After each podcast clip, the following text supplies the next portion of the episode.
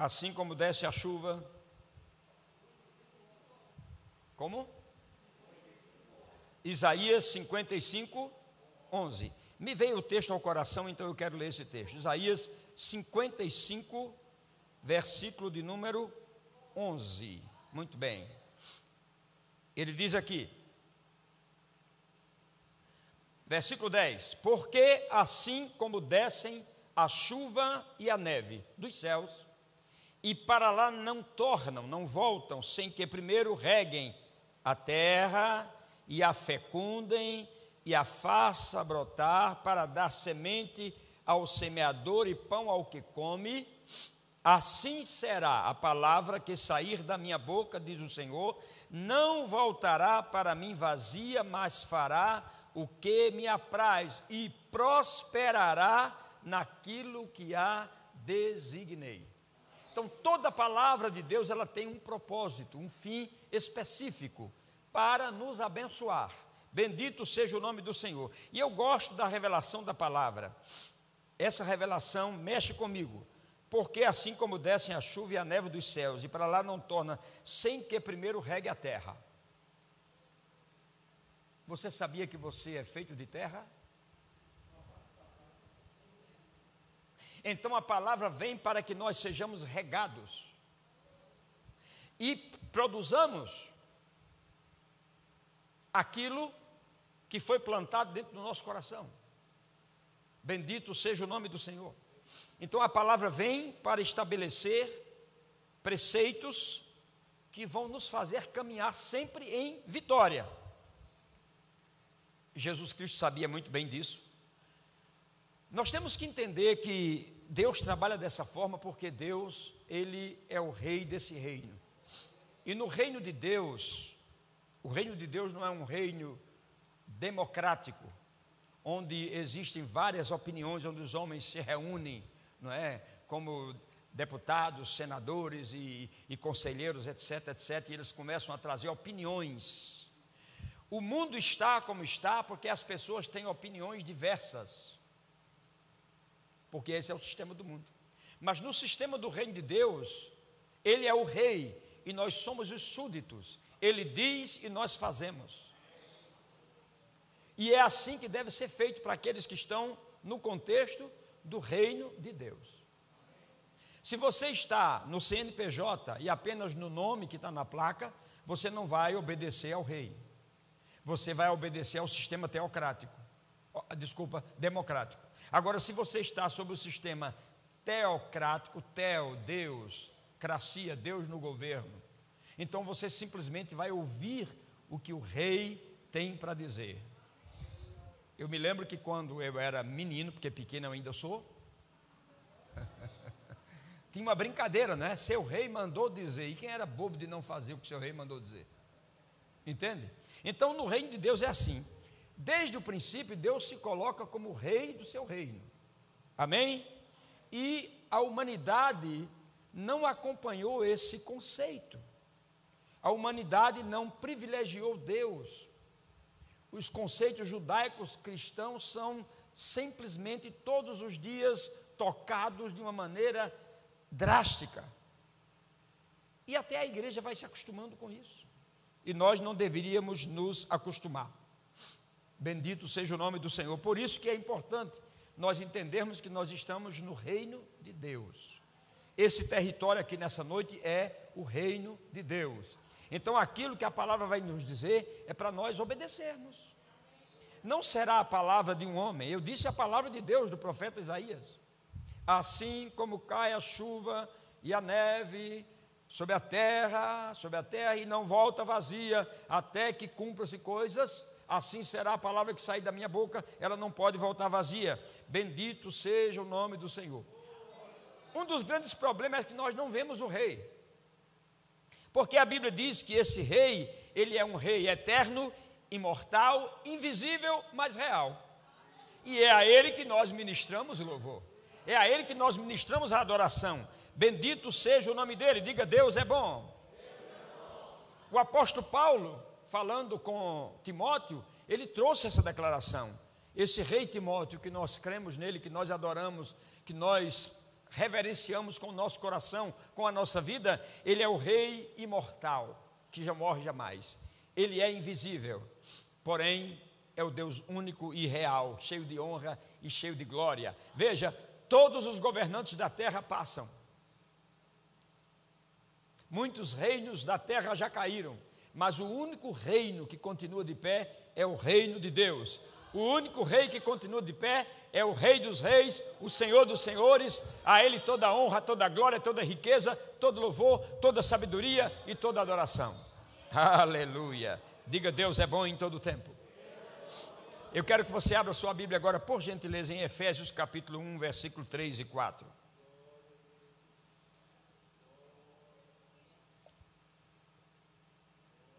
Agora, esse rei eterno e esse reino, que ele é o rei, não obstante ser invisível, mas real, ele existe antes de todas as coisas visíveis. Escute isso. Esse reino de Deus e o próprio Deus, ele existe antes de todas as coisas.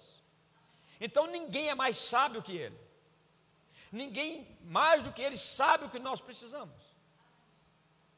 Por quê? Eu vou te dizer agora, Efésios 1, 3 e 4. Bendito o Deus e Pai de nosso Senhor Jesus Cristo, que nos tem abençoado com toda sorte de bênção espiritual nas regiões celestiais em Cristo, assim como nos escolheu nele antes da fundação do mundo.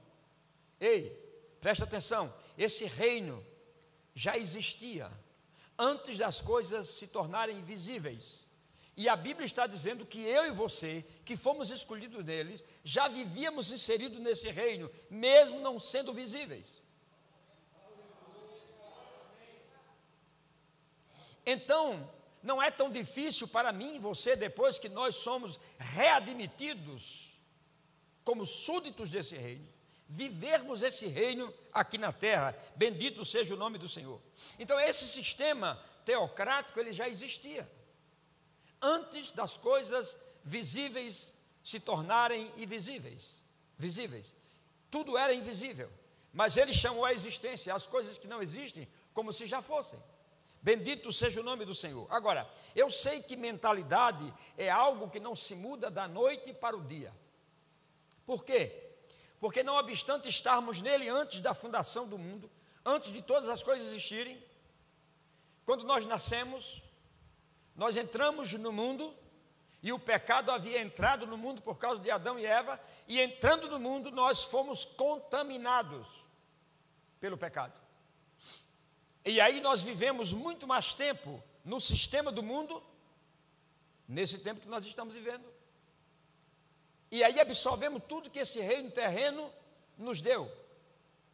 Toda a porcaria que existe nesse reino terreno, nós absorvemos ao ponto de mexermos com os nossos sentimentos e as nossas emoções.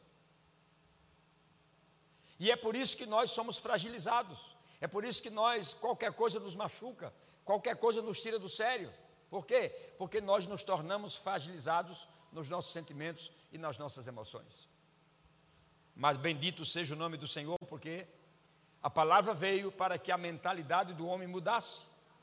Em Romanos capítulo 12, Paulo diz: Rogo-vos, pois, irmãos, pelas misericórdias de Deus, que apresenteis o vosso corpo como sacrifício vivo, santo e agradável a Deus, e não vos conformeis com este século, com este sistema, mas transformai-vos pela renovação da vossa mente. Então tem que haver uma renovação da mente para que nós possamos ter a mente do rei em nossas vidas. E tendo a mente do rei, nós vamos começar a viver também como reis nessa terra. A Bíblia diz que nós temos que viver aqui como reis. O dom da graça e o dom da justiça nos fez para vivermos como reis nessa terra. Agora, a nossa mentalidade, ela precisa de uma mudança radical. E por que essa mudança não existe? Preste atenção no que eu vou te falar agora. O que mais nós temos nas igrejas espalhadas pelo mundo inteiro, são pessoas que nasceram de novo, mas nunca passaram pelo processo da conversão. Há muitas pessoas que levantaram a mão quando o pastor fez um apelo, houve uma música bonita, muitos se sensibilizaram com a palavra e com a canção que foi cantada, e eles, naquele momento, de fato, de verdade, nasceram de novo, porque o novo nascimento é um milagre que só Deus pode realizar na vida de um ser humano. No momento que você diz, Eu quero receber Jesus como meu Senhor e Salvador, nesse momento, a atmosfera celestial, o poder do Rei, introduz você, tirando você das trevas e colocando você no reino da luz, que é o reino de Deus. Agora, não é só isso. Depois desse momento acontecer na sua vida, vem um segundo momento, que é a conversão. O que é a conversão? É você converter coisas que estavam desalinhadas, tornando-as alinhadas. Ou seja, nós pensávamos como o mundo, falávamos como o mundo, agíamos como o mundo, mas agora o desejo de Deus é que nós pensemos como Deus, falemos como Deus e hajamos como Deus. Esse é o projeto de Deus. Mas nem todos passaram pelo processo da conversão. É tanto que nós continuamos fazendo as mesmas coisas que fazíamos no passado. Paulo disse que nós éramos por natureza filhos da ira, como também os demais, mas Deus, sendo rico em misericórdia e por causa do seu grande amor com que nos amou, estando nós mortos nos nossos delitos e pecados, Ele nos deu vida e pela graça fomos salvos mediante a fé. Isso não veio de vós, é dom de Deus, para que ninguém se glorie. Então, o processo da salvação foi Deus que fez, mas o processo da conversão é a minha parte. E o processo da conversão só vai acontecer se eu transformar a minha mente. Eu não posso pensar democraticamente e ter uma conversão. Eu tenho que pensar teocraticamente. Deus é o Rei, Ele é o Senhor. E tudo aquilo que for contrário à palavra do Rei, eu não posso fazer. E tudo aquilo que for palavra do Rei, eu tenho que me submeter. É assim que acontece a conversão. Bendito seja o nome do Senhor. Eu não sei quantos estão dispostos a entender essa palavra de hoje à noite, mas essa é uma palavra que pode mudar a tua vida para sempre. Você está sobre um CNPJ, sobre uma instituição, mas isso não é tudo.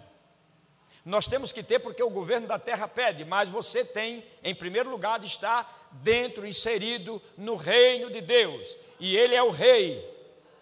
E quando Ele falar, nós temos que ouvir. E não só ouvir, mas nós temos que obedecer. Diga, Deus é bom. Em todo tempo. Então, irmãos, o novo nascimento, ele é rápido, porque é Deus que faz através de Jesus Cristo. Agora, a conversão, ela é mental. E não vos conformeis com este século sistema, mas transformai-vos pela renovação do vosso entendimento. Aí ele diz: para que vocês possam experimentar qual seja a boa, agradável e perfeita vontade de Deus. E aqui está o segredo: muitas pessoas não têm experimentado a boa, agradável e perfeita vontade de Deus porque não se converteram.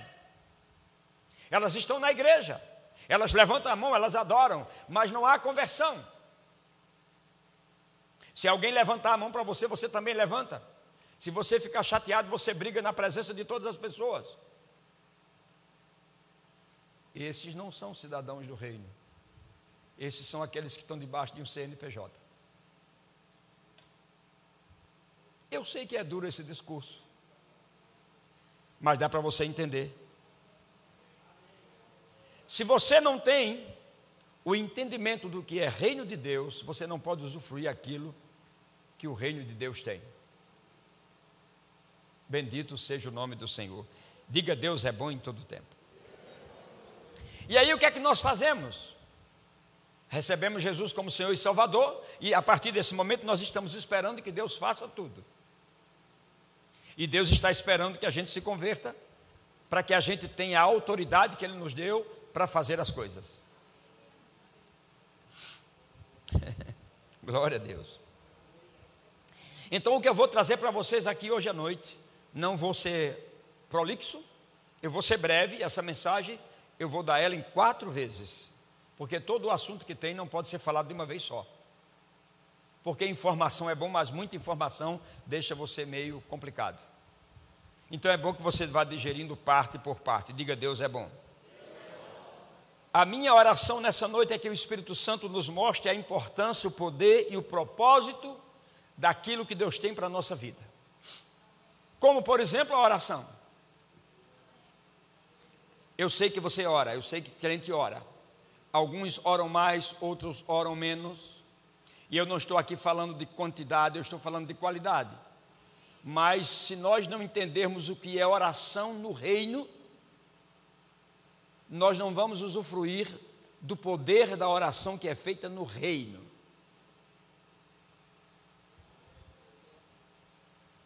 E eu creio que a nossa vida de oração não será mais a mesma, porque você vai começar a orar e você vai ver as coisas acontecerem.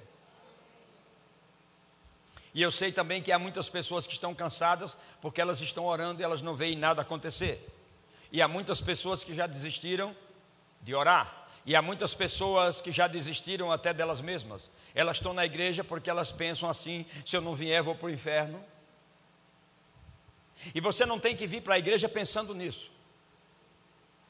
Você tem que vir para a igreja porque você se arrependeu um dia, recebeu Jesus como Senhor e Salvador, está no processo de conversão, está cheio do Espírito, está cheio do fogo de Deus, e você está aqui por isso. Aleluia! Não é porque você está com medo do inferno, o inferno existe mas nós não temos que ter medo dele. Se você vive de bem com a autoridade do reino, a autoridade é para disciplina. Aleluia. Então, se não tivermos o entendimento de oração no contexto do reino, a nossa oração será apenas religiosa. E Deus não responde orações religiosas, porque orações religiosas só nos crucificam mais. E já alguém se crucificou no nosso lugar? Aleluia, você não se alegra com isso? Então é necessário que haja um entendimento. Diga, Deus é bom. A primeira coisa que você tem que saber é que nenhuma das três religiões que falam em Abraão, Jesus teve alguma coisa com elas. E eu não estou dizendo que Jesus é contra Abraão porque são religiões. E Jesus não era um homem religioso, então ele não se filiou a nenhuma religião. Ele não era um líder religioso, não se filiou a nenhum deles. Eu quero que você entenda que eu estou falando de contexto de reino de Deus. Nós estamos debaixo do rei, do Senhor dos senhores. Diga, Deus é bom.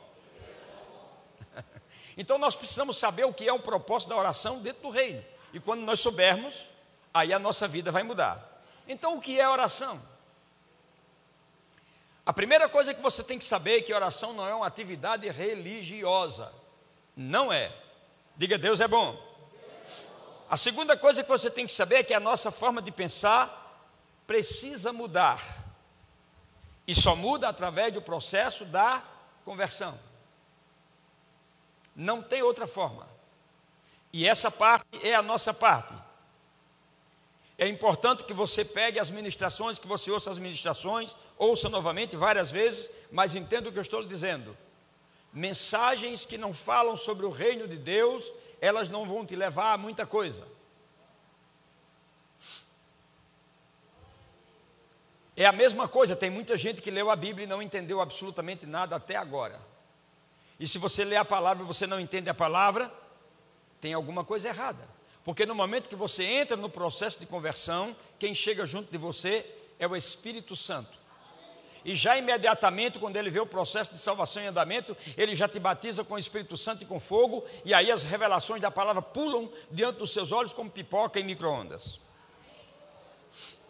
Aleluia. Então a Bíblia é para ser lida, é para ser meditada, mas ela é para ser entendida. Amém? Eu falei ontem aqui numa reunião e eu preciso te dar isso. Deixa eu te dar três palavras que são três pilares importantes para nós começarmos isso. A primeira é conhecimento. Você não fará nada por não ter conhecimento de algo. Você só faz alguma coisa quando você conhece aquilo. Esses meninos só estão na câmera porque eles aprenderam, conheceram o processo. Se me botar lá a internet, ninguém vai ver nada. Pode até ver, eu vou segurar, mas se der algum lapso, caiu, eu não sei mexer nada, porque eu não tenho conhecimento daquilo ali. Você só interage, só vive aquilo que você conhece. O que você não conhece, você nunca vai viver bem. Porque vai ser, você vai errar. Agora, o que é conhecimento? Diga para o seu vizinho: conhecimento é informação. E vou te dizer uma coisa: informação somente não resolve absolutamente nada. Ela te dá o conhecimento, mas ela sozinha não faz muita coisa. Você precisa ter entendimento. Então você conhece a Bíblia, você entende a Bíblia. O que é entendimento? Diga compreensão. E aí, depois da compreensão, vem a sabedoria. O que é a sabedoria? Aplicação. Então você conhece, você entende e você aplica. Aleluia. Você conhece, você entende e você aplica. Você tem a informação, você tem a, a, a, compreensão e você tem a sabedoria que é a aplicação. Se você entra nesse patamar, eu te digo, você vai começar a entender a Bíblia. Então leia a Bíblia, tenha o conhecimento de algo, procure entender aquilo. Entendendo, aplique. Se a Bíblia diz ser de santos, porque eu sou santo, diz o Senhor, o que é que você tem que ser? Santo.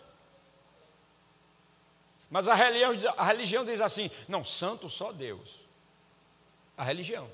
Mas a Bíblia diz: sede santos, porque eu sou santo. E Paulo disse: rogo-vos, pois irmãos, pelas misericórdias de Deus, que apresenteis o vosso corpo como sacrifício vivo e santo. Vivo e santo. Então, se estiver morto e em pecado, não é agradável a Deus.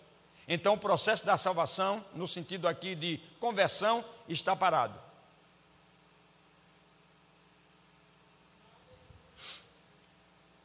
Irmãos, oração dentro do sistema do reino é uma responsabilidade que nós temos.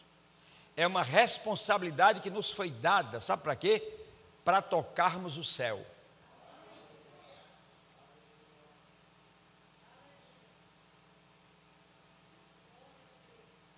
Isso vai mudar sua cabeça. Oração é uma responsabilidade que nos foi dada, é a forma de nós conversarmos com Deus e tocar o céu. Sabe de fato de verdade como deve ser? Todas as vezes que nós começarmos a orar, o céu começa a balançar para derramar aquilo que a tua oração está buscando. É assim que precisa ser. Aleluia. Então, oração é uma obrigação e uma responsabilidade de cada cidadão do reino. A Bíblia nos chama de embaixadores, e os embaixadores precisam conversar com o rei. Aleluia. Diga, Deus é bom. A segunda coisa, oração é uma petição legal. Oração é uma responsabilidade e oração também é uma petição legal. Agora, para isso eu preciso convocar um advogado para ele me dizer o que é uma petição. Por favor, o microfone aqui para o doutor Bruno. Tem aí? Liga o microfone. Doutor Bruno, o que é uma petição legal? É um pedido. Como? É um pedido. É um pedido. Quando há conflitos de interesse, buscando uma solução baseada numa lei.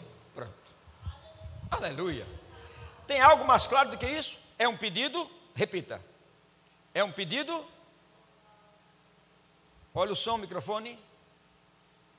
Está sem som. Não chegou nada aí, ok. Eu quero ouvir isso pronto. Um pedido. Um pedido. Quando existe conflito de interesses. Quando existe conflitos de interesse. Baseado numa lei. Baseado numa lei. Quais são os conflitos de interesse que nós podemos ter nessa terra? Quando existem conflitos de interesse, nós vamos com uma petição ao rei. Isso é uma legalidade que nos foi dada. Você tem que entender isso. Oração é uma legalidade que foi dada a você como cidadão do reino. É legal você orar.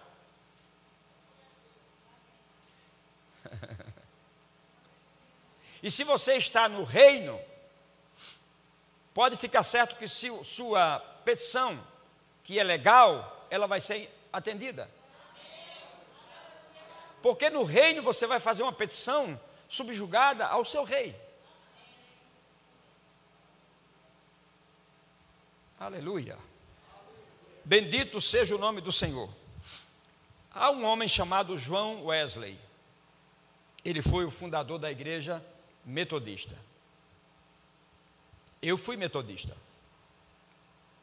E ele tem muitos livros muito bons. Mas esse homem, em um dos seus momentos de oração, ele trouxe algo muito interessante. E é algo que o mundo religioso até hoje não entendeu.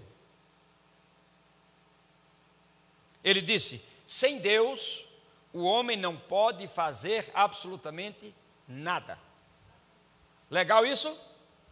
Então vamos dizer junto: diga, sem Deus, sem Deus o homem não pode fazer, não pode fazer absolutamente, nada. absolutamente nada. Agora eu vou dizer primeiro, depois você diz. E sem o homem, Deus não fará coisa alguma. já ficou meio devagar o negócio. É porque nós não entendemos isso. Se nós entendêssemos isso, se nós entendermos essa revelação, entendêssemos essa revelação, nós teríamos ela para nós em 100%. Mas nós não entendemos. Ele disse: sem Deus, o homem não pode fazer absolutamente nada. E sem o homem, Deus não fará coisa alguma.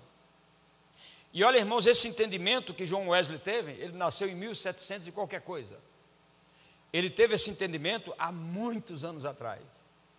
Há muitos anos. E até hoje tem pessoas que contrariam esse pensamento. Agora deixa eu te mostrar um versículo bíblico aqui que é importante. Gênesis 2, 5.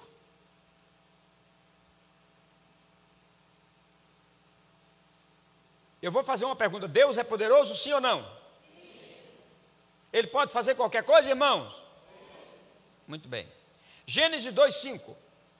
Não havia ainda nenhuma planta no campo, na terra, pois ainda nenhuma erva do campo havia brotado. Por quê? Cadê Clara? Professora de português, ela poderia me dizer o que é que esse porquê significa aqui. Não, eu sei que tem outras pessoas que poderiam me dizer. Mas esse porquê aqui é uma revelação do dicionário português. É muito importante. Não é apenas importante, é muito importante, porque ele quer dizer algo que não foi feito porque. Então diz aqui: não havia ainda nenhuma planta no campo, na terra, pois ainda nenhuma erva do campo havia brotado, porque o Senhor Deus não fizera chover sobre a terra e também não havia homem para lavrar o solo. Agora a minha pergunta: Deus não podia trazer planta para o solo e chuva para o solo, independente do homem? Sim ou não? Por que, que ele não fez? Aí é onde está o segredo. É aí onde você tem que abrir sua mente. Não havia o homem. E Deus tinha que fazer através do homem. porque espírito não ara a terra, espírito não planta.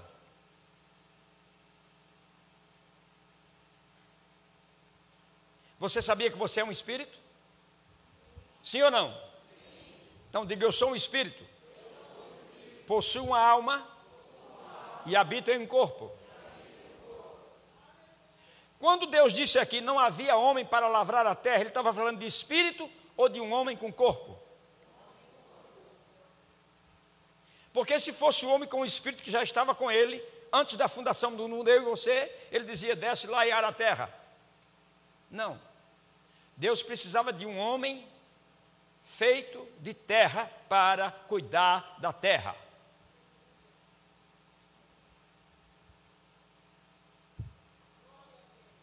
Aleluia. Diga Deus é bom. Então nada se desenvolvia, porque não havia o homem. Precisava desse homem para Deus fazer alguma coisa. Eu queria que você entendesse que isso é o amor de Deus e quanto você é importante.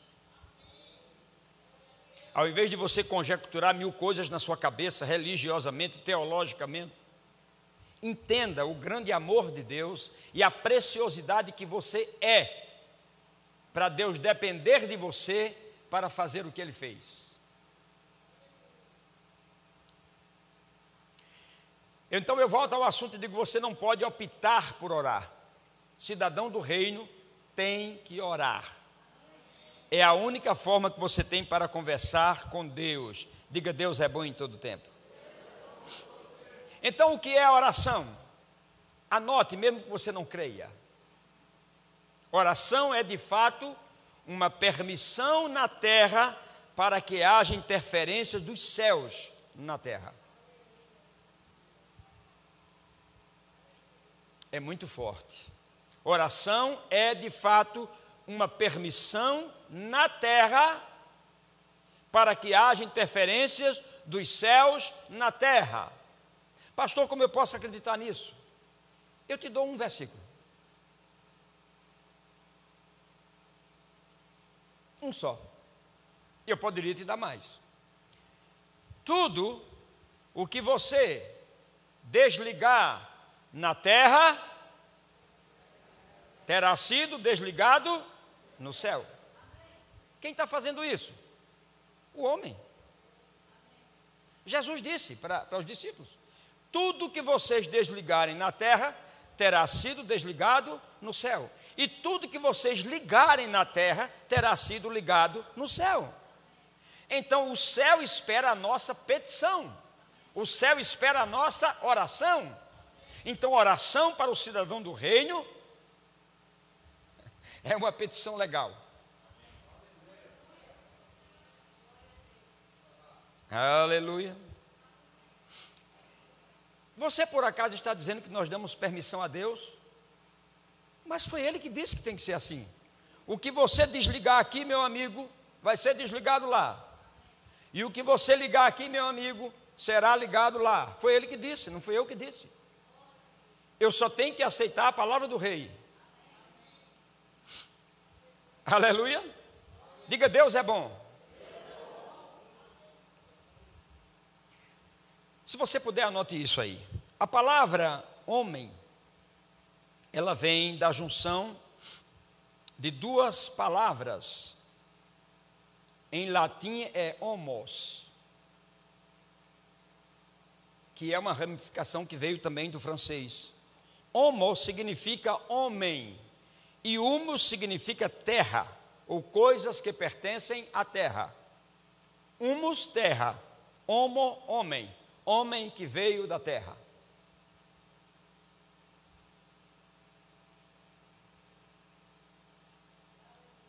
E este homem que veio da terra, ele também se tornou divino. Por quê? Porque nele foi colocado um espírito um espírito que veio de Deus, que estava com Deus antes da fundação do mundo. E Deus faz esse homem de barro, para que a excelência seja dele e não do homem, mas coloca nesse homem um espírito. Aleluia. E chama esse homem de Adam.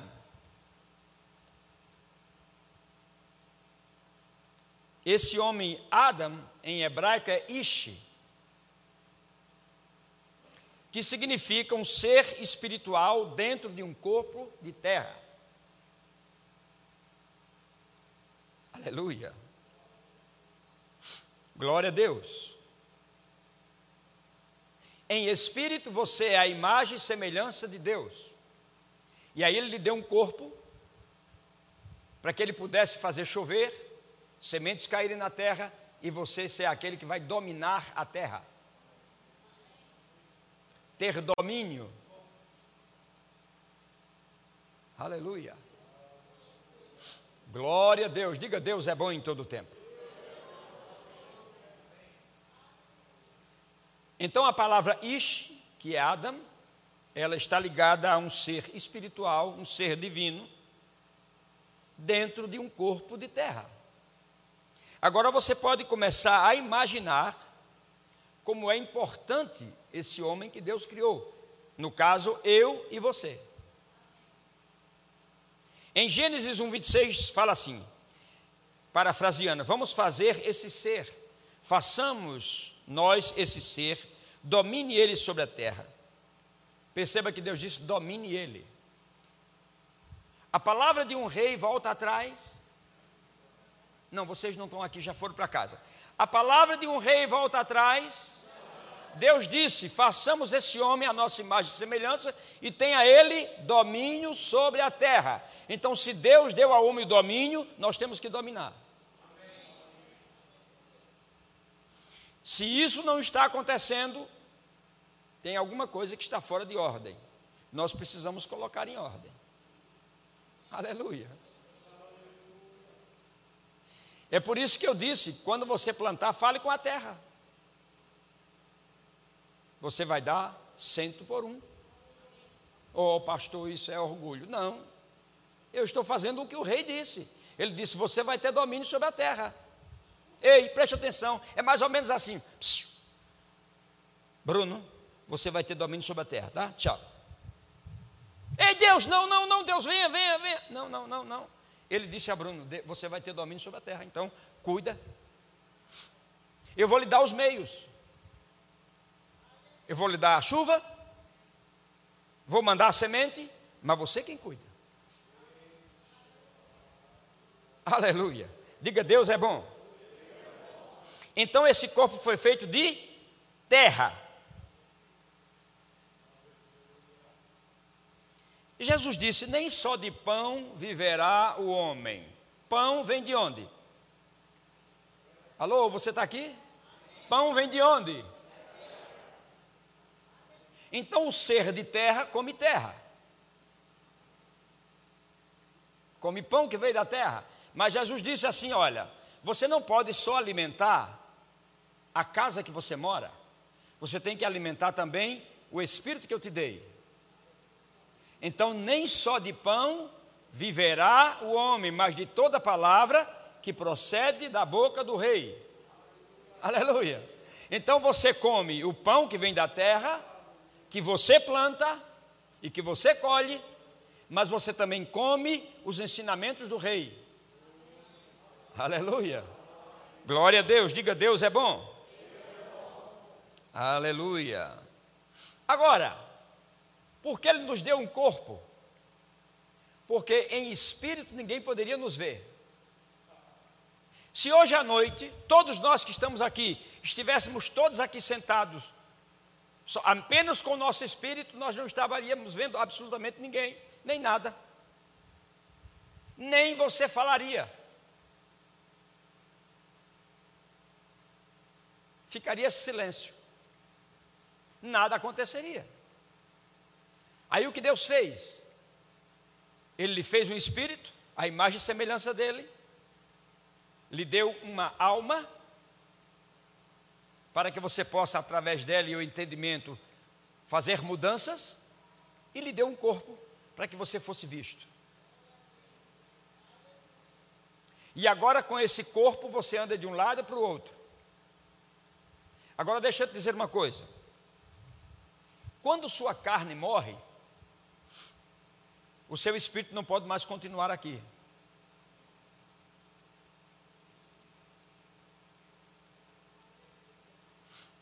Alguém tem se encontrado em casa com o espírito da sua mãe que morreu? Oh, mamãe, sente aqui na mesa almoço com a gente. Não, não, não. Sabe por quê? Porque esse espírito não está mais conosco. Por mais que os homens digam bobagem por aí, não está. Só é possível ver alguém que tem um corpo. E eu vou te dizer agora: esse corpo que nós temos é a legalidade para permanecermos aqui. Esse corpo que nós temos é a, é a legalidade que nos foi dada para permanecermos aqui. Sem corpo, não ficaremos. Agora, com o corpo, estaremos. E temos legalidade. Por isso que você não pode ter medo do diabo. Porque o diabo não tem corpo, é só um espírito. E ele não tem legalidade. Quem tem legalidade é o cidadão do reino que tem um corpo.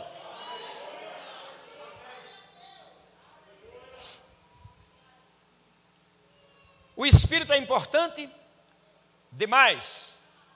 A alma é importante muito. Mas aqui na terra, o mais importante é o corpo. Porque sem ele você não pode estar. E é ele que te dá legalidade para você fazer aquilo, tudo que o reino de Deus quer que você faça. É por isso que Jesus disse: o ladrão vem só para roubar, matar e destruir. Por quê? O que o diabo mais quer é roubar a legalidade que nós temos, que é o corpo. O diabo não vai roubar teu espírito, porque teu espírito é eterno. Ele veio de Deus e volta para Deus. Mas o teu corpo vai ficar na terra até que Jesus Cristo volte e haja o arrebatamento. Então é esse corpo que é a legalidade de estar aqui e fazer petições a Deus. É esse corpo que o diabo quer destruir. Jesus disse ele veio para roubar, matar e destruir. Então ele tem destruído o corpo de muitas pessoas com o pecado. Nenhuma palavra é para condenação, mas o diabo tem destruído a humanidade com homossexualismo, com lesbianismo, e agora o diabo está tentando uma nova arma, pegando as crianças.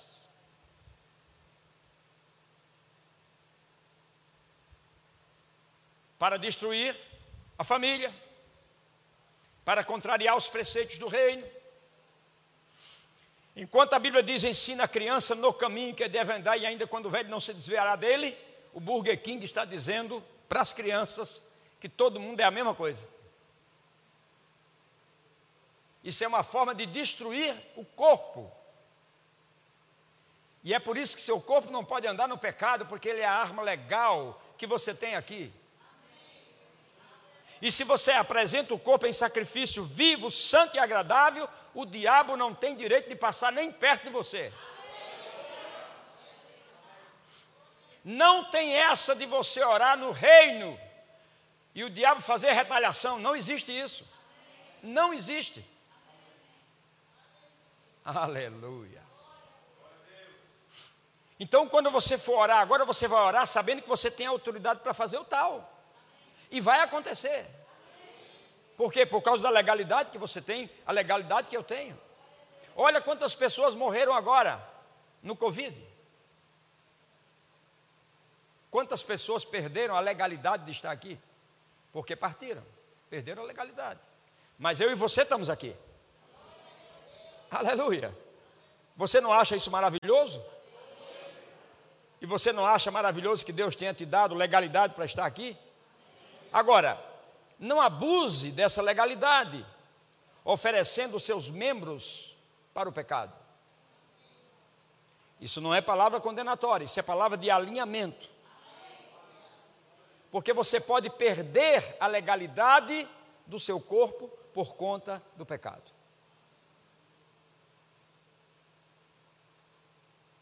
adultério,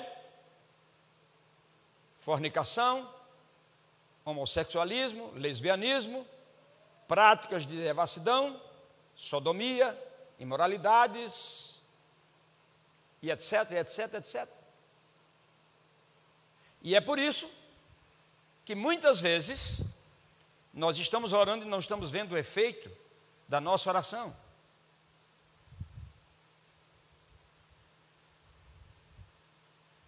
Porque quando você deve a Eletropaulo, o rapaz chega e corta a energia. E não adianta você ficar chateado. Vai lá e paga, eles religam. A mesma coisa conosco. Nós temos que entender que temos que zelar por esse corpo que Deus nos deu. É por isso que hoje as nossas esposas estão pegando firme no nosso pé. A minha está pegando firme no meu pé. Me levou para o médico da longevidade. Amém, irmão. Aleluia. Por quê? Porque eu quero viver mais de 96 anos. Para isso tem que ter o quê? O corpo sadio. Ter legalidade. Essa foi a legalidade que Deus deu a mim e que deu a você. Diga, Deus é bom. E sabe que Deus sabe o que ele fez?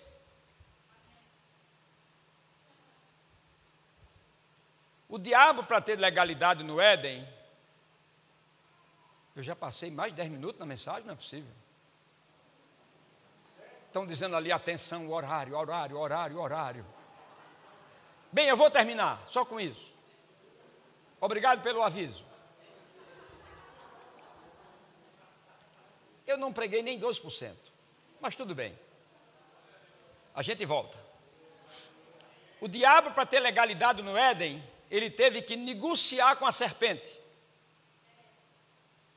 Negociando com a serpente, ele entrou no corpo dela. Aí ficou igual a Eva. Ficando igual a Eva, ele pôde falar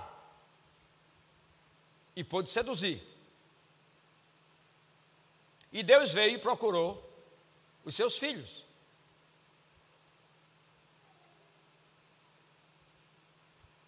E o diabo teve uma conversa com a serpente. Essa mesma mulher que você enganou, ela vai gerar uma semente que vai triturar a tua cabeça.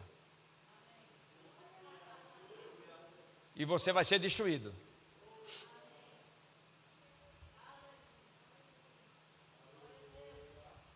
Aí Deus tinha que ter um corpo aqui para começar essa obra da restauração. Então o que ele fez? Isaías disse: um menino vos nasceu e um filho se nos deu. Isso não é redundância. O menino e o filho. O menino era o corpo e o filho era Jesus Cristo. E ele veio, gerado pelo Espírito Santo. O próprio Jesus disse: Sacrifício não quiseste, antes corpo me formaste. Porque para Deus fazer alguma coisa, ele precisava ter um corpo. E era Jesus Cristo, aqui na terra. E quando Jesus foi, Jesus Cristo levantou um corpo para continuar a legalidade do céu na terra. Quem é esse corpo? Diga a igreja. Nós somos o corpo de Cristo. Nós não somos o Espírito de Cristo, nós somos o corpo de Cristo. O Espírito de Cristo influencia o corpo, mas nós somos o corpo. Então esse corpo tem legalidade, tem tanta legalidade que Jesus disse: as portas do inferno não prevalecerão contra a igreja. Aleluia. Você não fica feliz que você tem essa legalidade? e que você sabe que o diabo não pode fazer nada. Então, a partir de hoje começa uma nova oração. Porque nós temos orado, o diabo tem feito cada coisa. Ou oh, porque o diabo fez isso, o diabo fez aquilo, o diabo fez aquilo outro. Tem gente até que fez uma canção, o diabo faz, o diabo faz, o diabo faz.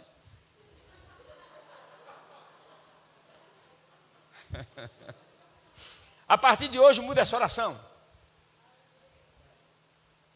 Diga, Deus tem feito vai continuar fazendo, porque Ele é o mesmo ontem, hoje e eternamente. E aqui na terra, eu, como igreja, sou o representante legal dos céus na terra. Bendito seja o nome do Senhor. Paramos por aqui, voltamos, se assim Deus permitir. Fica de pé. Aleluia. Tem muito mais, tem muito mais. Glória a Deus. Aleluia. Bendito seja o nome do Senhor, como Deus é bom em todo o tempo. Vamos orar, irmãos. Vamos ser agradecidos a Deus por essa palavra, pela consciência que nós temos de que somos o corpo de Cristo e que aqui na terra nós temos uma autoridade que foi delegada pelo Rei para nos mantermos firmes e resolvermos todas as demandas que possam existir aqui. Aleluia! É por isso que eu gostei da palavra do pastor Bruno hoje pela manhã. Eu não pude estar porque eu estava é, fazendo, é, pompando o beat, mas eu perguntei minha esposa e ela falou das coisas que ele falou. Eu me alegrei, porque nós não podemos nos conformar com as coisas que estão acontecendo, com a autoridade que nós temos. A igreja precisa se levantar. A igreja precisa se levantar. A igreja precisa se levantar. Eu e você precisamos nos levantar para fazer a diferença nesse mundo, porque a autoridade está sobre mim e sobre você. Que o mundo aceite ou não aceite, nós sabemos disso. Aleluia! Você pode levantar suas mãos? Oh, glória a Deus! Obrigado, Senhor. Obrigado pela tua boa mão que tem nos sustentado e nos guardado. Obrigado pela tua palavra que é vida para nós. Obrigado, Senhor, porque você nos formou um corpo. Você nos deu um espírito. Recriou esse espírito. Nos deu uma alma para que nós possamos ter o entendimento e fazer as mudanças necessárias para termos a tua boa, agradável e perfeita vontade sobre cada um de nós. E obrigado, Senhor, porque as portas do inferno não podem prevalecer contra essa igreja triunfante, contra essa igreja vitoriosa, contra esse povo, Senhor, que te ama e que é o teu povo e que está inserido no contexto do reino. Bendito seja o teu nome. Aleluia, aleluia, aleluia. Oh Deus, toda honra e toda glória, todo louvor, toda adoração sejam dadas a você Aleluia. Temos alguma coisa para cantar e festejar? Se temos,